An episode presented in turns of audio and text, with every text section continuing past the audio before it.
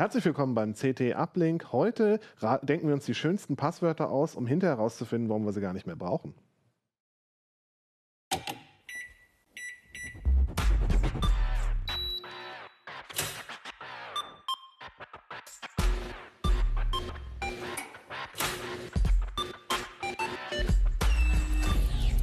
CT Uplink. Der heutige Uplink wird euch gesponsert von Continental, dem äh, Automobilzulieferer. Wenn ihr mehr Infos wollt, schaut mal auf continental.de slash podcast. Mehr dazu später. Ja, heute reden wir über Passwörter und warum man sie vielleicht in Zukunft nicht mehr braucht. Ähm, was hat euch denn dazu be be bewegt, äh, Passwörter zu machen, Jürgen? Also zunächst mal war das bei mir so eine ganz persönliche Geschichte. Mich hat es einfach tierisch genervt, ständig mein, naja, 20-stelliges Passwort an meinem Arbeitsplatzrechner eintippen zu müssen, immer wenn die Bildschirmsperre aktiv geworden ist, wenn ich kurz einen Kaffee holen war, wenn mich zwischendurch ein Kollege in ein Gespräch verwickelt hat, immer wieder tippen, tippen, tippen. Das wurde mir irgendwie zu lästig. Das heißt, ich habe mich um Alternativen umgesehen und daraus eine Artikelserie gemacht zu äh, Linux komfortabel entsperren und bin da über U2F Tokens gestolpert, mit denen das also sehr komfortabel, sehr sicher geht. Und ich war ziemlich begeistert von diesen Dingern und habe dann im Laufe der weiteren Re Recherchen festgestellt, mit denen geht ja noch viel mehr. Okay, was, was geht mehr außer das Anmelden am Rechner?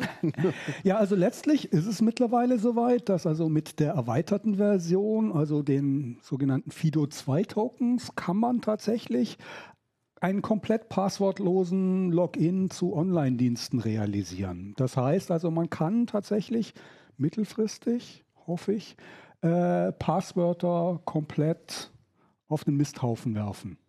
Hoffe ich. Das klingt gut, aber ist das wirklich sicher? Ich meine, wir haben uns jetzt, äh, seitdem wir alle und Computer benutzen, daran gewöhnt, immer Passwörter einzutippen. Jetzt sollen die auf einmal äh, verschwinden.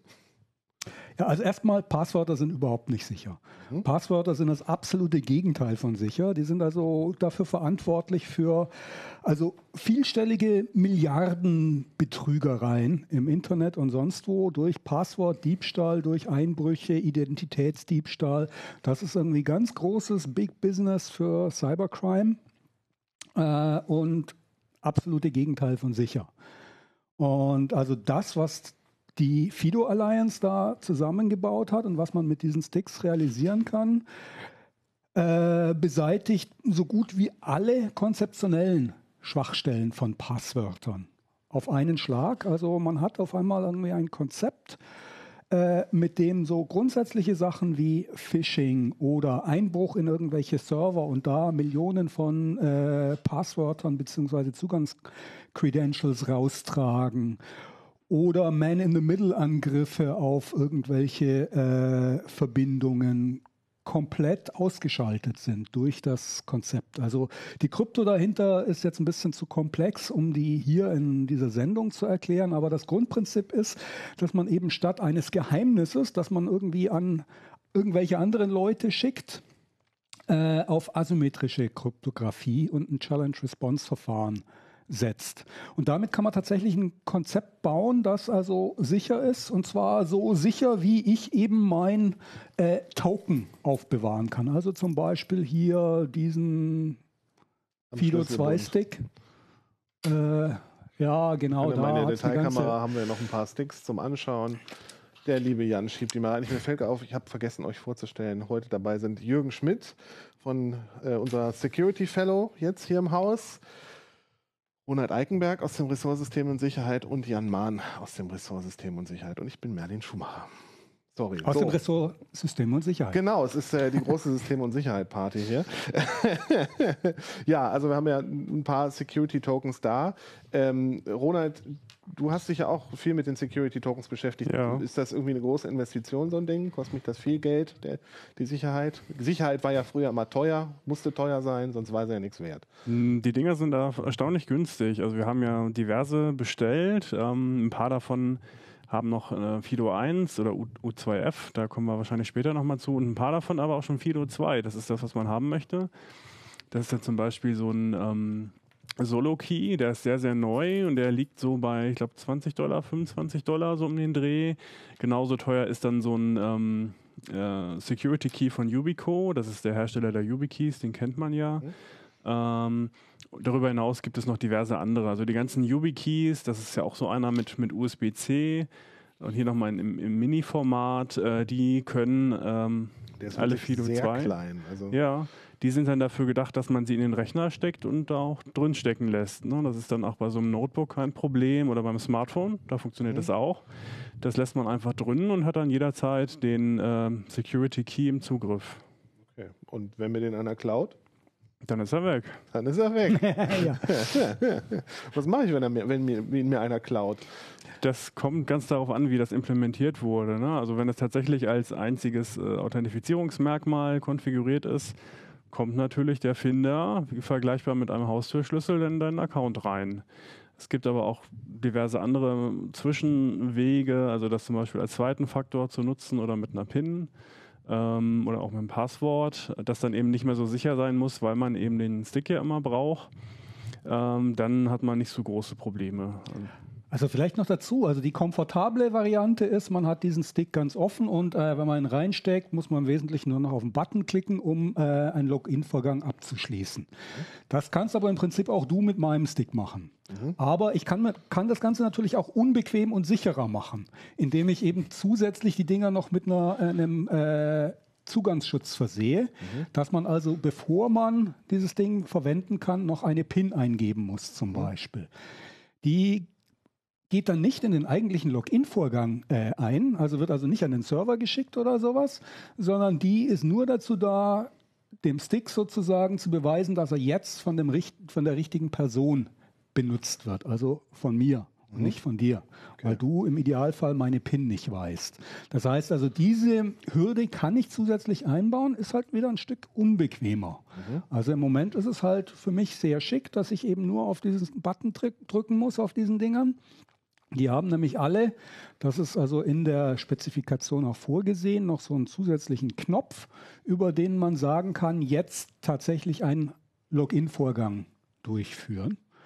Äh, man kann das aber auch sicherer machen mit einer zusätzlichen PIN, wenn man das unbedingt haben will.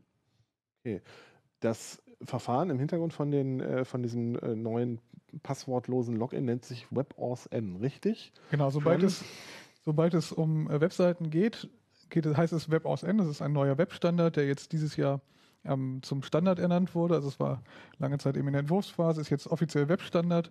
Und ähm, WebAuthn beschreibt ein Verfahren, wie Browser diese FIDO2-Implementierung, also diese Sticks hier oder auch in Hardware eingebaute Authentikatoren ähm, nutzen kann, um einem Server, einem Webserver irgendwo auf der anderen Seite zu sagen, ähm, dass der Nutzer, dass der Nutzer wirklich im Besitz dieses privaten Schlüssels ist, der in dieses Gerät eingebaut ist. Also WebAuthn ist die Beschreibung, wie man in Webbrowser FIDO2 implementiert. Ähm, FIDO2 ist das Verfahren und WebAuthn ist die Bezeichnung, sobald es um Webseiten geht. Ich könnte es theoretisch auch in andere Apps einbauen, dann heißt es nicht WebAuthn. Ähm, bei Browsern ist es eben WebAuthn und alle modernen Browser ähm, unterstützen das jetzt, fast alle modernen Browser. Oder man könnte auch andersrum sagen, die Browser, die es nicht unterstützen, sind nicht modern. ähm, es ist aktuell in Firefox, Google, Chrome implementiert. Es ist in ähm, Edge implementiert. Mhm. Es ist noch nicht implementiert in Safari. Ähm, jetzt kann man sich streiten, ob Safari damit ein nicht mehr moderner Browser ist, weil ähm, es ist jetzt Webstandard und Apple arbeitet daran, das umzusetzen. Bei Safari ist es aktuell in der Developer Preview. Aber auch nur für die macOS-Version. Also Genau, für in die der iOS-Version gibt es noch keine warten. Anzeichen. Es gibt wohl inzwischen diesen Brave-Browser, den gibt es ja für alle Plattformen, der soll es unter iOS wohl auch können, seit kurzem. Ja, der ist ja, der ist doch irgendwie Chromium-basiert, oder Ja. Brave? Kann man Aber unter, unter iOS ist die Rendering-Engine weiterhin in Safari, weil unter iOS nur Safari verwendet werden darf. Also jeder, der einen Drittanbieter-Browser für iOS baut, baut eigentlich eine Hülle um Safari drumherum. Mhm. Aber wie gesagt, Apple ist da noch ein bisschen hinterher. Bei allen anderen kann man mit WebAuthn schon arbeiten. Den Internet Explorer kann man außen vor lassen. Der fällt auch nicht mehr in die Kategorie moderner Browser. Hat er noch in die Kategorie Browser? Ich bin mir da nicht sicher. Rest, Reste eines Browsers ist dem Jahr 2012 ungefähr. Seitdem werden keine Features mehr zugefügt, also braucht man da auch nicht drauf hoffen, dass jemals WebAuthn Gut, also wer den Internet Explorer benutzt oder Safari und für iOS hat im Moment noch ziemlich Pech gehabt. Ähm, wie ist denn das mit, du sagtest eben hard, in Hardware, Hardware eingebaute ähm, Dinger, kann ich das auch mit dem Handy benutzen oder mit meinem Laptop, ohne dass ich noch so einen Security-Token brauche? Genau, das kann man tun. Ähm, vorwiegend aktuell in Android eingebaut und in Windows eingebaut. Da kannst mhm. du mehr darüber sagen. Ja, ähm, erfreulicherweise ist es äh, seit Android 7 einfach drin. Also das heißt, mhm. Google hat so eine Art Update rausgegeben für die Play Services und damit eben WebAuthn oder auch Fido 2 nachgerüstet, ohne Firmware-Update. Okay. Das heißt, Millionen, aber Millionen Android-Nutzer können das aktuell schon benutzen, ohne Zusatzhardware. Und äh, Windows 10 hat es halt auch drin seit, seit einer Weile. Also seit 1903 ist es offiziell auch für andere Browser nutzbar. Das nennt sich dann Windows Authenticator. Und äh, das Prinzip ist bei Android und, und Windows identisch. Also die nutzen den, so einen speziellen Sicherheitschip auf dem Mainboard, äh, das Secure Element oder beim Windows eben auch TPM genannt. Das ist so ein Krypto-Chip, der ist sicher und da sind halt, da kann man Geheimnisse ab, ablegen, ohne dass man sie wieder auslesen kann. Und das kommt zum Einsatz, um eben genau so einen Security Key quasi zu emulieren mit der gleichen Sicherheit, nur halt eben an einen Rechner gebunden oder ein Smartphone oder Tablet gebunden. Ähm, aber ja, es heißt, fast jeder, der eben Windows oder Android nutzt, kann das heute schon einsetzen. Das ist super. Jetzt die große Frage: Wo kann ich das einsetzen? Ja, wer mag antworten? genau, aktuell kann ich es bei einigen Seiten als zweiten Faktor einsetzen. Ähm, meistens aber noch in der Vorgängerimplementierung, also in U2F. Das ähm, war die Bezeichnung, als es nur als zweiter Faktor gedacht war. Ähm, hier zum Beispiel mit diesem kleinen blauen Sticks gibt es schon eine Weile. Da fallen mir als Webseiten zum Beispiel GitHub ein für Entwickler. Da fällt mir Facebook ein und Google fällt mir da ein. Dropbox kann es, glaube ich, auch. Dropbox ja. kann es, glaube ich, sogar mittlerweile in der Android-App für die komplette Anmeldung, nicht nur als zweiter Faktor. Also großer Vorteil ist es, ähm, dass es eben abwärtskompatibel ist ne, zu U2F. Mhm. Das ist das, was man eben schon lange kennt und was auch vielerorts zum Einsatz kommt, eben bei Dropbox, bei Facebook und Co. Das kann man ganz oft schon als zweiten Faktor einsetzen, aber darüber hinaus geht es eben auch als Fido 2 über neuen Standard ähm, als, als alleiniger Authentifizierungsfaktor. Und da sind die Dienste noch recht rar gesät, muss man sagen. Also es geht bei Microsoft tatsächlich, da kann man sich nur über Fido 2 einloggen komplett und auf alle Microsoft-Dienste zugreifen, also auch Office, OneDrive, Skype und so weiter. Ähm, mit Windows, allerdings auch nur mit Edge aktuell. Es ist auch eine gewisse Einschränkung wahrscheinlich für den einen oder anderen. Ähm, aber es ähm, lässt schon mal, äh, erlaubt schon mal einen Einblick, wie es denn in Zukunft aussehen wird. Also tatsächlich Login ohne Passwort, nur mit einem Stück Hardware oder eben mit dem eingebauten Authenticator.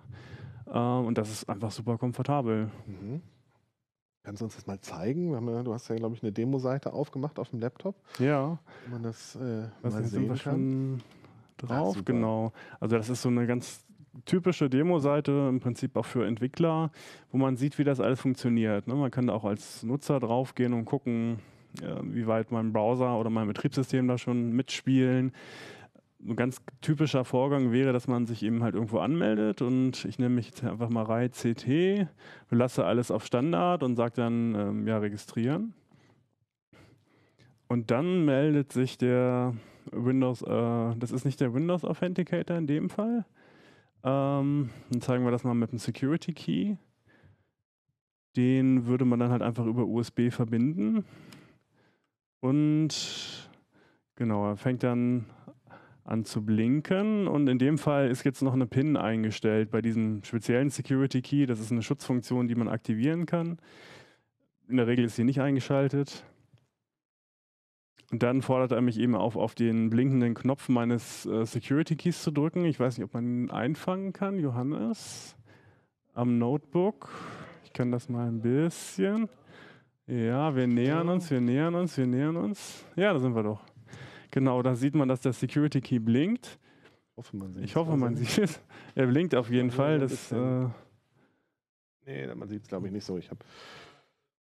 Ah, okay. ah, sehr gut. ja, Timeout ist abgelaufen. Jetzt müsste er wieder blinken. Genau, das ist ein klassisches Merkmal der Security Keys. Äh, die blinken und man drückt auf den Knopf und man ist äh, auch schon registriert in dem Fall. Und das Einloggen ist dann noch genauso einfach. Also man klickt auf Login, man drückt auf den Knopf des USB-Keys, man sieht das hier, und man ist eingeloggt. Cool. Also mehr ist es nicht. Vielleicht noch ganz, ganz wichtig zu äh, erklären, dass, dass man da draufdrücken muss auf dieses Ding. Das hätte man im Prinzip auch weglassen können. Dann wäre es noch komfortabler, da muss man gar nichts mehr machen, aber das ist ein Sicherheitsfeature. Das ist im Standard vorgesehen, dass auf jeden Fall äh, eine User Present Aktivierung erfolgen muss. Das heißt also, der Anw Anwender tatsächlich irgendwie sein Einverständnis geben muss. Ja, jetzt soll dieser Stick für mich einen Login-Vorgang vornehmen. Weil sonst könnte im Prinzip ein Trojaner auf deinem Rechner, der sich da eingeschlichen hat, diesen sowieso angesteckten Stick benutzen, um äh, dich bzw. sich dann äh, bei irgendeinem Dienst anzumelden, ohne dass du das mitbekommst.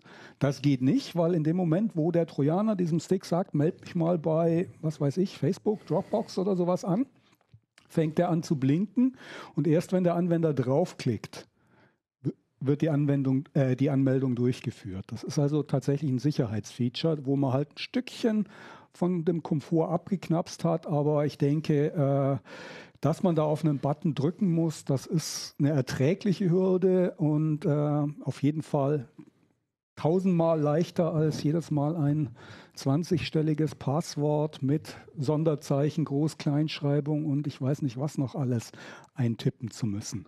Das auf jeden Fall. Wie ist denn das jetzt? Ich meine, es gibt noch nicht so viele Dienste, wo ich das benutzen kann. Bisher bin ich also noch auf Passwörter angewiesen. Was ist denn jetzt das sicherste Passwort der Welt. Eine Mutti wahrscheinlich, ne? Mutti, ja? Okay, dann Schwer zu erraten, das ist so offensichtlich, dass es keiner ausprobieren würde.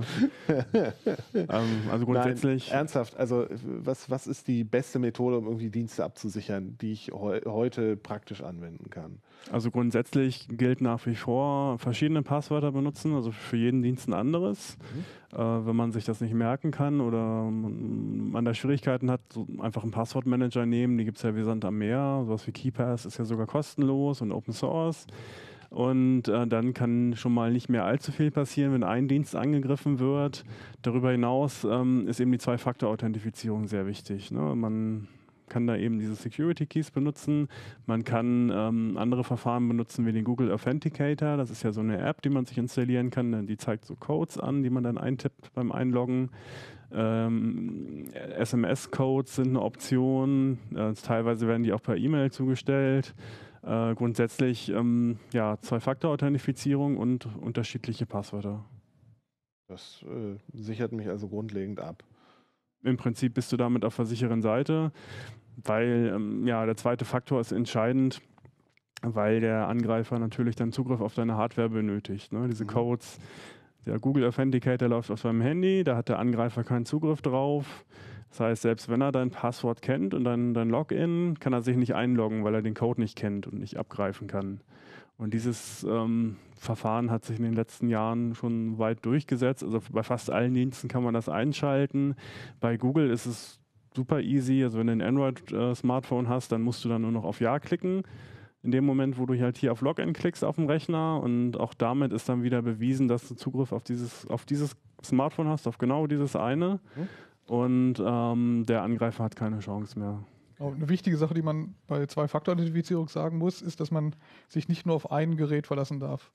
Ähm, das heißt, wenn ich jetzt diesen blauen Stick hier als meinen zweiten Faktor für alle meine Dienste nutze, dann bin ich ziemlich schlecht beraten. Wenn dieser Stick weg ist, komme ich nicht mehr in meine Accounts. Und es ist auch erwiesen, dass der Support bei den großen Anbietern dann nicht viel tun kann.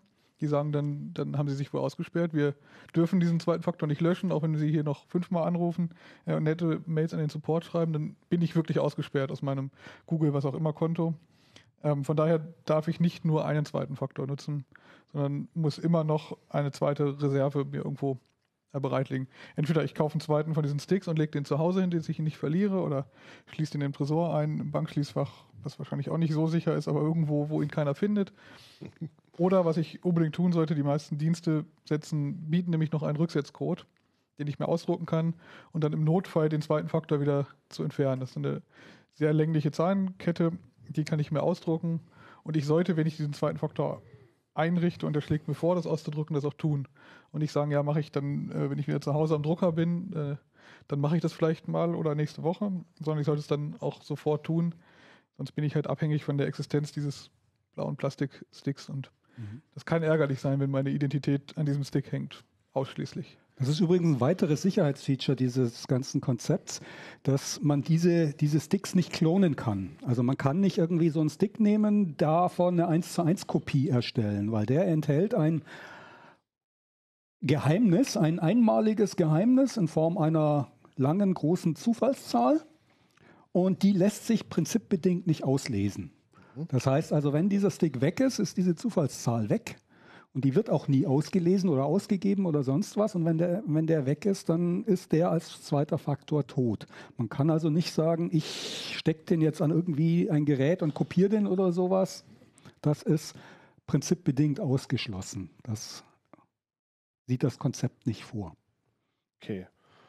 Ähm, wenn ich jetzt so einen äh, zweiten, also so einen Stick kaufe, auf was muss ich da achten? Sind die alle mehr oder weniger gleich oder gibt es da bessere und schlechtere? Vielleicht welche, wo ich doch den Zufallszahl auslesen kann? Also der Punkt ist, wir haben bis jetzt äh, sehr wenig Langzeiterfahrung mit den meisten von diesen Sticks.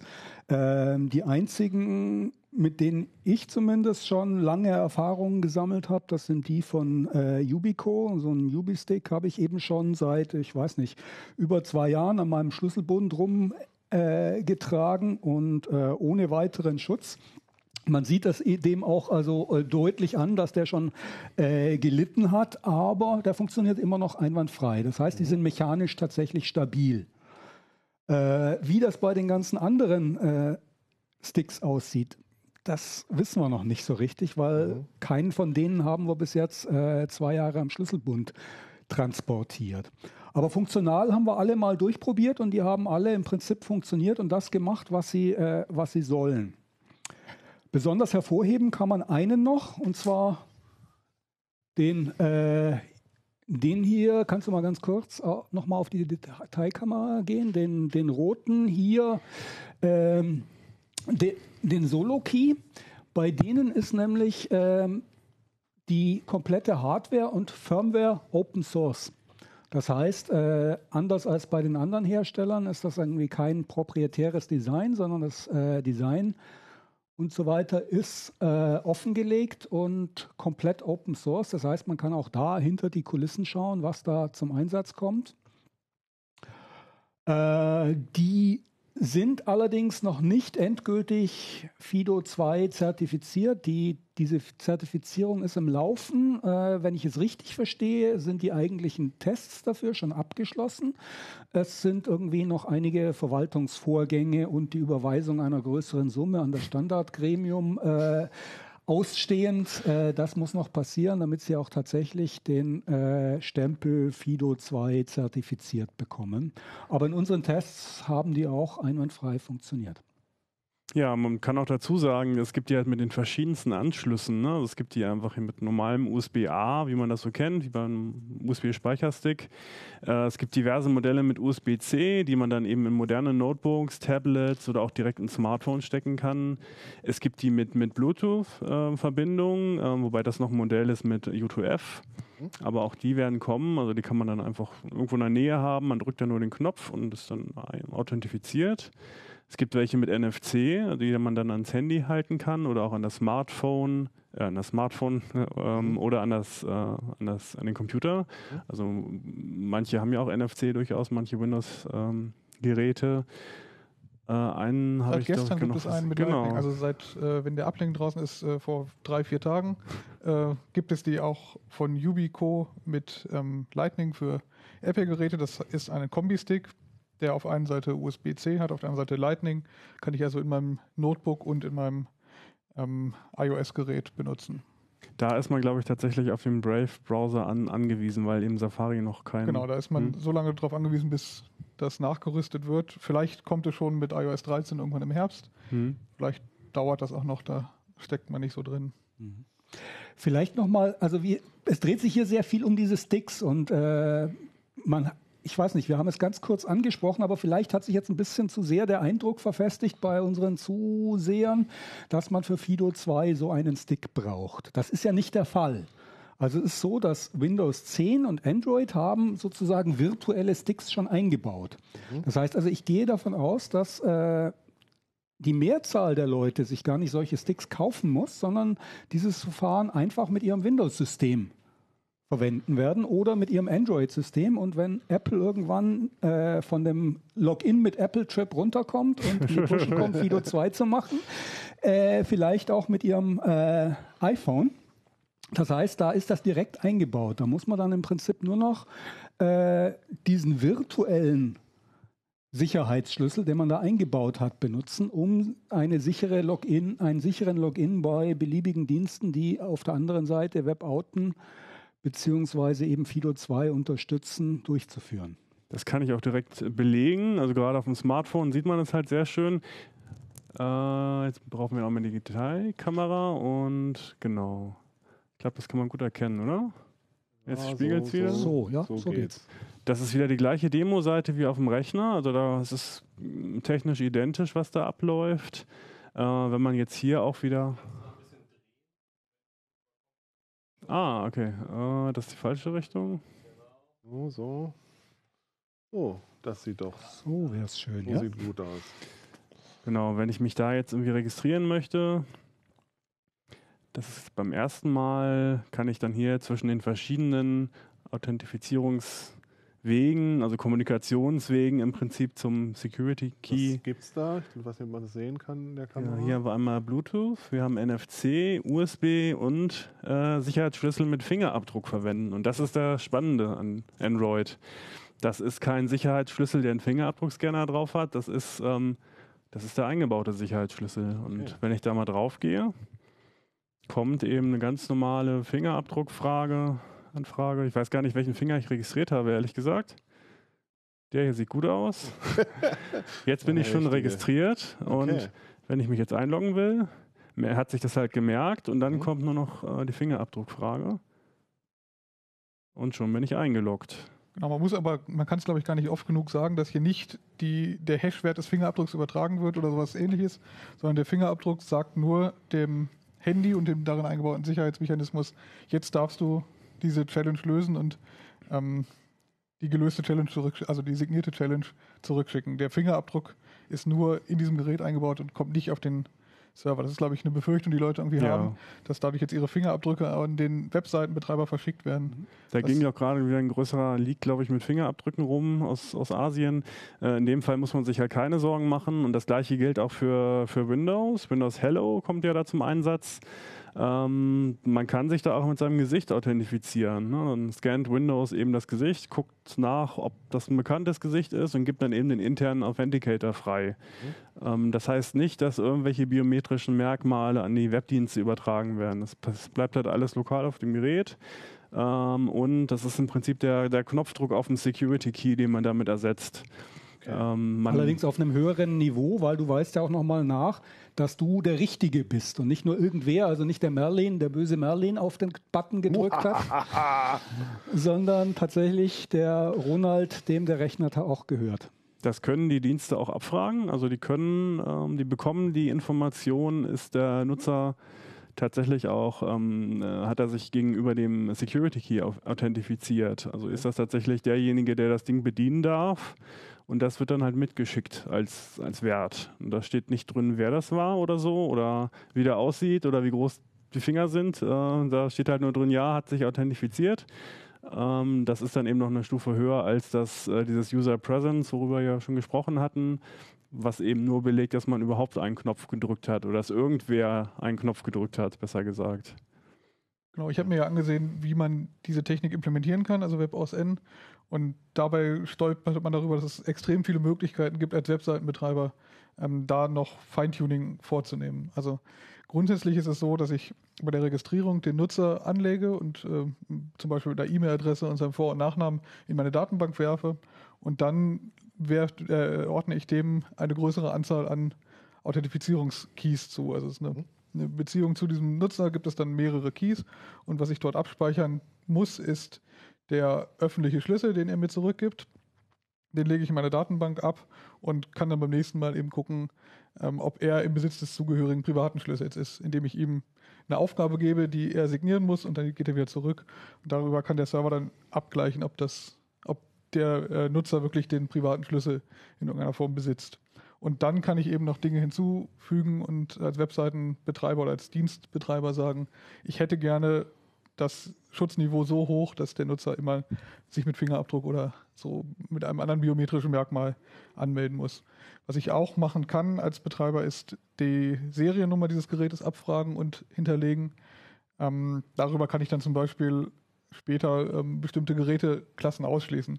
Kann ich, könnte ich als Webseitenbetreiber sagen, ich möchte, dass er den Stick eines bestimmten Herstellers nutzt, wenn ich das für mein, äh, innerhalb eines Firmennetzwerks zum Beispiel ähm, einen ziemlich hohen Standard durchsetzen möchte, kann ich sagen, dürfen nur folgende Gerätetypen benutzen. Aber da hat man ja nochmal Einspruchsmöglichkeiten. Genau, da habe ich jetzt ne? Benutzereinspruchsmöglichkeiten. Es gibt eine zweite Abfragestufe, nachdem ich einmal drauf gedrückt habe, meldet sich der Browser dann nochmal und würde fragen, soll ich die persönlichen, also den, den ähm, identifizierbaren ähm, Namen oder die Geräte-ID mit übertragen. Und das kann ich jetzt Nutzer verhindern. Das ist auch eine häufige Frage, die kommt, wenn ich mich mit diesem Stick hier anmelde. Weiß dann ein Betreiber einer anderen Seite, wenn die sich unterhalten würden, dass es der gleiche ist, obwohl ich äh, unterschiedliche Benutzernamen habe. Und ähm, bei dem öffentlichen Schlüssel ist es so, dass der pro Webseite generiert wird von dem Key. Das heißt, die Webseitenbetreiber können sich auch unterhalten, die würden darüber die Nutzer nicht identifizieren können. Aber wenn ich die Seriennummer des Keys abfrage und der Nutzer dem zustimmt, dann äh, könnten sich, wenn sich Google und Facebook unterhalten, sagen, ja, das ist wahrscheinlich der gleiche, der hat den gleichen ähm, Key registriert. Mhm. Ist aber eine Frage, die der Nutzer im Browser aktiv mit Ja bestätigen muss. Das muss er halt nur wissen, was man vielleicht äh, eindeutig sagen muss. Wenn man nicht möchte, dass man bei jedem Dienst als der gleiche identifiziert äh, wird, dann kann man das durchaus erreichen. Bis jetzt war ja also so als Webseitenbetreiber, wenn ich einen Login-Mechanismus habe, eine der dämlichsten Sachen, die man machen konnte, Passwörter im Klartext speichern. Was auch ausreichend viele Dienste äh, praktisch umgesetzt haben. Wie Erst gestern habe ich was haben. bei Twitter gelesen, dass jemand sein Kennwort im Klartext äh, per Post bekommen hat. hat ja. Von, als Rücksetzcode. Ja, ja, das habe ich auch schon von deutschen Telekom-Betreibern gehört. Das ist allerdings schon ein paar Jahre da her. Da war es ein britischer Telekom. Äh, ja, das, aber ich meine, das geht ja jetzt nicht mehr, weil jetzt wird ja kein äh, Passwort mehr gespeichert, kein Geheimnis, sondern nur ein Public Key und ähm, da kann man sich als Webseitenbetreiber weder sich noch seinen Kunden ins Knie schießen. Genau, es wird nicht nur der Public Key, es wird ein spezieller Public Key, der aus dem, aus dem Domainnamen der Seite generiert wurde. Genau. Das heißt, der Key baut den einmalig zusammen und der ist so unbedeutend, den kann ich auch öffentlich auf die Webseite schreiben, dass ich den registriert habe. Also wer den klaut, der kann damit nichts mehr anfangen. Aber was ist denn jetzt irgendwie das neue Dämlichste, was man als Webseitenbetreiber bei der Implementierung von Webauten machen kann, damit wir uns irgendwie, wenn wir uns ein Jahr, in einem Jahr über die dann hoffentlich weit verbreiteten Implementierungen unterhalten, mal gucken können, wie viele Betreiber genau diesen Fehler gemacht haben? Ich glaube, den meisten Mist kann ich bei den Rücksetzlösungen mir einhandeln. Mhm. Ähm, ich muss dem Nutzer ja irgendeine Möglichkeit geben, denn wenn ich mehr als einen Nutzer habe, wird auch irgendwann jemand diesen Stick verlieren und zurücksetzen möchten. Und da kann ich eine Menge dämliche Dinge genau. einbauen, denke ich. Also zum Beispiel angefangen damit, dass man den Leuten erlaubt, nur einen einzigen Stick zu registrieren, oder? Wenn ich das, das mache, schon dann, ziemlich. Äh genau, das, das, wäre eine billige Implementierung. Wenn man jetzt so aus Datenbanksicht denkt, ähm, baue ich ein Feld für diesen Token, da lege ich den öffentlichen Schlüssel rein, bin fertig. Das sollte ich nicht tun. Alle, die irgendwie Datenbanken entwickeln, sollten da eine Relation anbauen mit unendlich vielen Token. Das sollte sich schon so gehören. Beim Zurücksetzen könnte ich dann sagen, dann habe ich eine zehnstellige Zeichenkette zum Zurücksetzen und prüfe da nicht oft, wie oft die ausprobiert wurde, sodass ich damit Brute Force wieder ähm, eine extrem sichere Umgehungslösung habe, um den Stick zu, rauszuwerfen. Das ist, glaube ich, etwas, was Leute machen werden, wo man sich eine Menge Ärger einhandeln kann. Ähm, mit dem Verfahren selber, also mit der Kernimplementierung, öffentlichen Schlüssel wegsichern, da kann ich wenig, wenig falsch machen eigentlich. Also es gibt mhm. Bibliotheken für verschiedene Programmiersprachen. Ähm, wenn ich die nutze, dann verlasse ich mich darauf, dass ähm, dieses ähm, FIDO2-Protokoll richtig implementiert wurde. Da kann ich nicht mehr so viel Mist machen wie mit nicht gehashten Kennwörtern in der Datenbank. Aber ich glaube, bei Rücksetzcodes, da wird den äh, Betreibern irgendwas Kreatives einfallen wie sie das äh, möglichst unsicher gestalten. Ich könnte zum Beispiel den, den, Rücksetzcode im Klartext in meine Datenbanken legen und ähm, habe dann das gleiche Problem wie mit Kennwörtern. Also eigentlich nichts gewonnen. Okay, also aufpassen beim Implementieren, aber prinzipiell ist es sicherer und einfacher. Ich glaube, den meisten Betreibern, wenn ich zum Beispiel einen Blog habe, aktuell, sei es ein Joomla oder WordPress oder was auch immer Blog, dann werde ich wohl noch ein paar Monate warten müssen. Bei den großen Projekten ist es gerade auf der Agenda, WebOSN einzubauen. Wahrscheinlich kommt es bald, dass es eine äh, WordPress-Erweiterung zum Beispiel dafür gibt. Ähm, da muss ich nicht selber Hand anlegen und mir das ausdenken, sondern äh, kann dann mal schauen, ob es da eine Implementierung gibt. Wahrscheinlich ist es klug, im ersten Schritt wenn ich einen WordPress-Blog mit ein paar Benutzern habe, erstmal Zwei-Faktor-Authentifizierung den Nutzern anzubieten und im zweiten Schritt dann zu sagen, und jetzt lassen wir die Kennwörter mal weg ähm, und schauen mal, dass es immer noch funktioniert. Also den Nutzer so ein bisschen umzugewöhnen, dass er den Stick schon mal hat und sich daran gewöhnt hat und dann das Kennwort irgendwann ganz zu verbannen, weil es dann eigentlich keinen größeren Gewinn mehr hat. Muss ich aber nicht unbedingt, wenn ich nicht unbedingt programmieren möchte, im CT steht irgendwie ein Beispielprojekt, wie man das äh, umsetzen kann. Das ist absolut nicht fertig. Da sind alle Randprobleme noch nicht drin gelöst, sondern nur die Grundlage einmal in die Datenbank speichern und wieder auslesen. Hast du wieder nur das Nötigste ins Habe ich nur das Nötigste ins Heft geschrieben. Ähm, da muss man sich auch überlegen, was für die eigene Anwendung passt. Wenn ich ein äh, Firmennetzwerk habe und da diese Sticks einsetzen möchte, brauche ich vielleicht gar keinen Rücksetzmechanismus. Ich habe ja zur Not noch einen Admin, der es zurücksetzen kann. Das heißt, ich brauche da nicht irgendwie einen, einen, zweiten Weg einzubauen mit Sicherheitscodes. Dann äh, melde ich mich bei meinem Admin, weise mich durch persönliche Existenz aus und sage dem Admin, bitte lösche meinen Token, ich habe ihn verschlammt. Das ähm, ist bei solchen Umgebungen dann möglich. Wenn ich einen Webshop betreibe und das anbieten möchte, dann geht das natürlich nicht. Okay, also aufpassen beim äh, Bauen von Webshops mit WebOSN. Oder einfach mal darauf warten, dass andere Leute dieses Problem für einen lösen. Also, das geht natürlich auch. Ich weiß nicht, wie, wie schnell die Webshop-Community ist. Ähm, ich denke, die, die CMS und Blogbetreiber werden schneller damit sein. Wahrscheinlich, ja. Sowas einzubauen als fertige Lösung. Wahrscheinlich schon. Ja, spannend. Ähm, was mache ich jetzt mit meinen alten Passwörtern? Soll ich die weiter aufheben? Mich die alle merken am besten. Alle merken. Okay. Wir fragen die nächstes Jahr wieder ab. Oh Gott.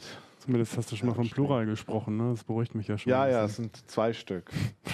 Eins, zwei, drei, vier, fünf und Coitus. ich glaube, ein paar Jahre werden wir damit ähm, noch leben müssen und können. Wahrscheinlich, ja. Die Hoffnung ist ja, dass irgendwann das auch Oma Erna erreicht, ne? dass sie dann auch so einen Stick hat und den sie dann überall benutzen kann, weil eben so Sachen wie Passwort Recycling dann komplett wegfallen.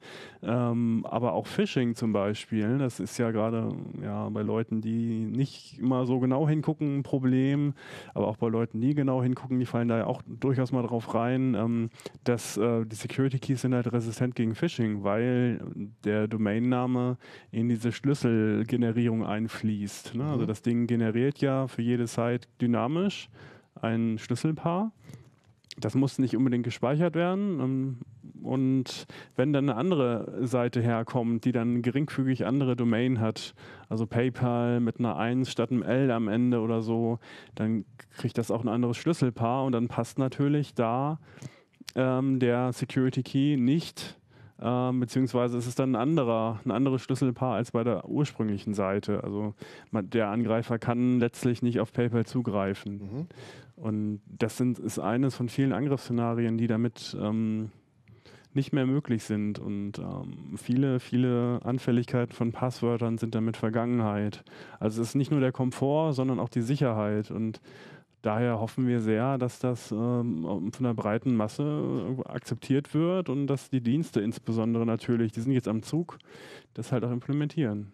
Ich denke, die Sticks sind eine Übergangstechnik für Nerds, das muss man so sagen. Also da draußen, äh, die uns jetzt zuhören, werden wahrscheinlich viele Leute sagen, so ein Stick ist äh, nützlich und äh, cool und möchte ich haben ich denke, die Masse wird es erreichen, wenn alle das in Android nutzen, alle in iOS mit der eingebauten Hardware-Lösung und auf dem Windows-Rechner mit dem eingebauten Werkzeug nutzen. Ich glaube, auf Sticks wird es nicht langfristig hinauslaufen. Gut, dann hoffen wir mal auf die Zukunft und die, das Ende der Passwörter.